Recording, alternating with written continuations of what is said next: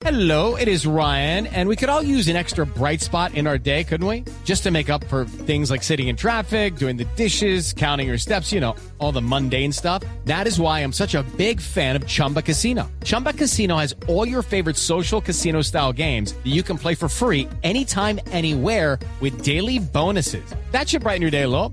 Actually, a lot. So sign up now at chumbacasino.com. That's chumbacasino.com. No purchase necessary. BGW. Void were prohibited by law. See terms and conditions. 18 plus. Mañanas Blue por Blue Radio y bluradio.com. La nueva alternativa. Ahora 7.36 minutos, Paola Ecopetrol es noticia porque se conocieron en las últimas horas eh, las ganancias en el año pasado, unas ganancias que son récord, son muy importantes, además se anuncia una inversión en eh, proyectos de exploración para el fracking, el controvertido fracking, y también se anuncia el pago de dividendos. ¿De cuánto va a ser el pago de dividendos por acción a más de 300 mil personas que tienen justamente las acciones de Ecopetrol? Y que están haciendo cuentas alegres. Pues lo que había dicho Ecopetrol inicialmente es que iba a repartir dividendos entre 40 y 60% de las utilidades, Ricardo, y eso mal contado da entre 5.5 y 6 billones de pesos, lo cual, claro, alegra a los accionistas minoritarios, pero sobre todo al gobierno que es el dueño del 88% de Ecopetrol, el principal accionista, y si recibe por ese lado, pues dividendos, estamos hablando casi de unos 5 billones de pesos que le ayudan a cuadrar la caja que le quedó tan descuadrada y tan desfinanciada, Ricardo, después de que se le cayera la mitad de la ley de financiamiento. 7.37 minutos. Felipe Bayón es el presidente de Ecopetrol. Doctor Bayón, buenos días. Ricardo, muy buenos días para usted y para la mesa de trabajo. Los resultados eran los que esperaban, finalmente son por supuesto muy positivos, muy importantes en materia de ganancias para Ecopetrol. ¿Qué jalonó esos resultados? Pues yo creo que hay varias cosas. Primero, pues un reconocimiento al equipo de trabajadores de Ecopetrol y de las empresas del grupo. Y, y efectivamente eh, vimos que la producción funcionó muy bien. De hecho, cerramos el último trimestre con 733 mil barriles equivalente por día de producción, petróleo y gas. Las refinerías funcionando bien, funcionaron muy bien, los sistemas de transporte, la parte comercial, proyectos, todas las áreas de soporte. Entonces, efectivamente, creo que la compañía ha salido eh, fortalecida desde el punto de vista operativo y desde el punto de vista financiero de una crisis que fue apenas hace un par de años y pues que nos pegó muy duramente.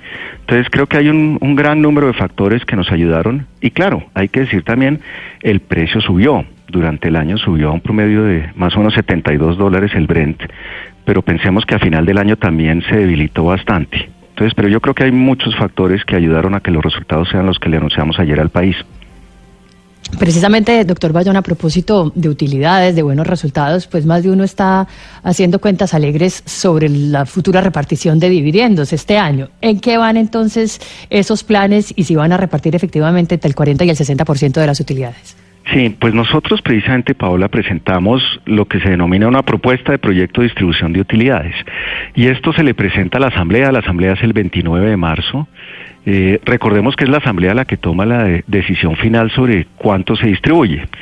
El proyecto, ¿en qué consiste? Nosotros hemos dicho, efectivamente hay una política que es entre el 40 y el 60% y estamos recomendando, pues la compañía está recomendando eh, que se distribuya el 60% como un, lo que llamamos un dividendo ordinario.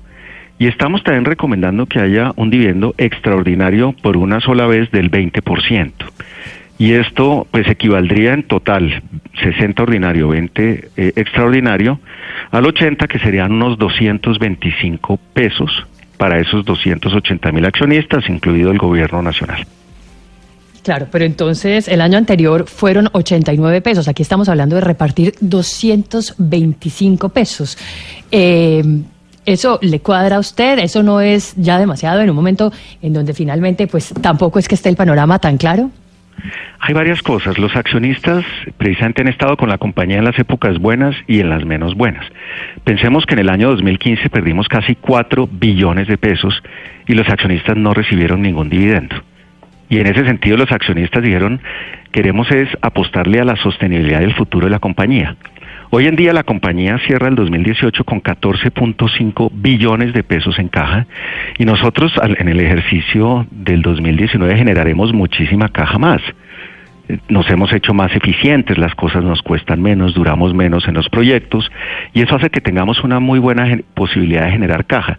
Con eso pagaremos los impuestos, las inversiones, los gastos operativos, la nómina, todo lo que tengamos que pagar. Y creemos que esta eh, propuesta de distribución de dividendos pues va en línea con el buen resultado. Hemos logrado inclusive resultados antes de lo previsto y la sólida posición de caja. Nosotros creemos que es, eh, es una medida eh, responsable y pues también de alguna manera refleja eh, esos buenos resultados Sí. y el acompañamiento que han hecho los accionistas de Ecopetrol. Doctor Bayón, ¿qué porcentaje eh, de utilidades le corresponden al Estado? ¿Cuánta platica le pertenece al Estado como máximo accionista de Ecopetrol? Sí, si uno piensa, eh, digamos que referidos a los eh, 11.6 billones de utilidad, el dividendo total sería alrededor de 9.25 billones. Si tomamos nuevamente el 60 ordinario y el 20 extraordinario, el mayoritario recibiría alrededor de 8.2 billones y los casi 300 mil accionistas recibirían un poco más de un billón de pesos. También importante eh, comentarles que esto pues no se hace de un solo en un solo pago. Eh, hay un plan de pagos los minori- minoritarios en abril y el gobierno en abril, junio y septiembre. De alguna manera, eh, doctor Bayón, esto es un salvavidas gigante al gobierno, al Estado. No es Pues verdad, yo- digamos, 8.2 billones eh, de pesos es, es una cifra muy importante que puede ayudar a solucionar las dificultades financieras que se tienen. Pues yo creo que Ecopetrol históricamente ha, sido, pues primero, eh, un negocio que se ha manejado con muchísima responsabilidad. Eh, ha habido épocas de mucha crisis, la caída de los precios. En los últimos 10 años, lo que le ha devuelto al país son más de 200 billones de pesos. Y nosotros creemos que claramente, pues es bueno para el Estado, pero también nuevamente para los 300 mil accionistas. Les decía hace un momento, esos accionistas han acompañado a Ecopetrol cuando tuvimos épocas muy difíciles y definitivamente yo creo que es una buena noticia para todos los colombianos, es una buena noticia para el país. Bueno, es que 8 billones de pesos para el Estado ya es un montón y es literalmente como si se les hubiera aparecido la Virgen de los Milagros. Pero más allá de eso, ¿cómo es esto de los planes de invertir 500 millones de dólares en fracking en el Magdalena Medio colombiano? Pues también, eh, digamos que con la oportunidad de hablar sobre el- los resultados del 2018, también le, le contamos al mercado cuáles son esos planes en el negocio del 2019 al dos- 2021. Y entre otras cosas, les dijimos, oiga, queremos alcanzar unos niveles de producción entre sete- 750 y 770 mil barriles por día. Queremos reemplazar eh, desde el punto de vista orgánico el 100% de las reservas. Queremos tener cargas de refinería entre 370 mil y 400 mil barriles. Y hago énfasis en el siguiente punto y queremos invertir entre 12 y 15 billones de dólares. Esto es en exploración, en producción, en refinación, en transporte. Y dentro de eso dijimos, eh, hemos eh, propuesto en ese plan de negocios 500 millones de dólares para hacer los pilotos en el desarrollo de los no convencionales. Y sería exactamente en el área del Magdalena Medio, es un trabajo que llevamos haciendo hace muchos años. Pensemos que Ecopetrol lleva prácticamente 10 años trabajando en el tema de no convencionales.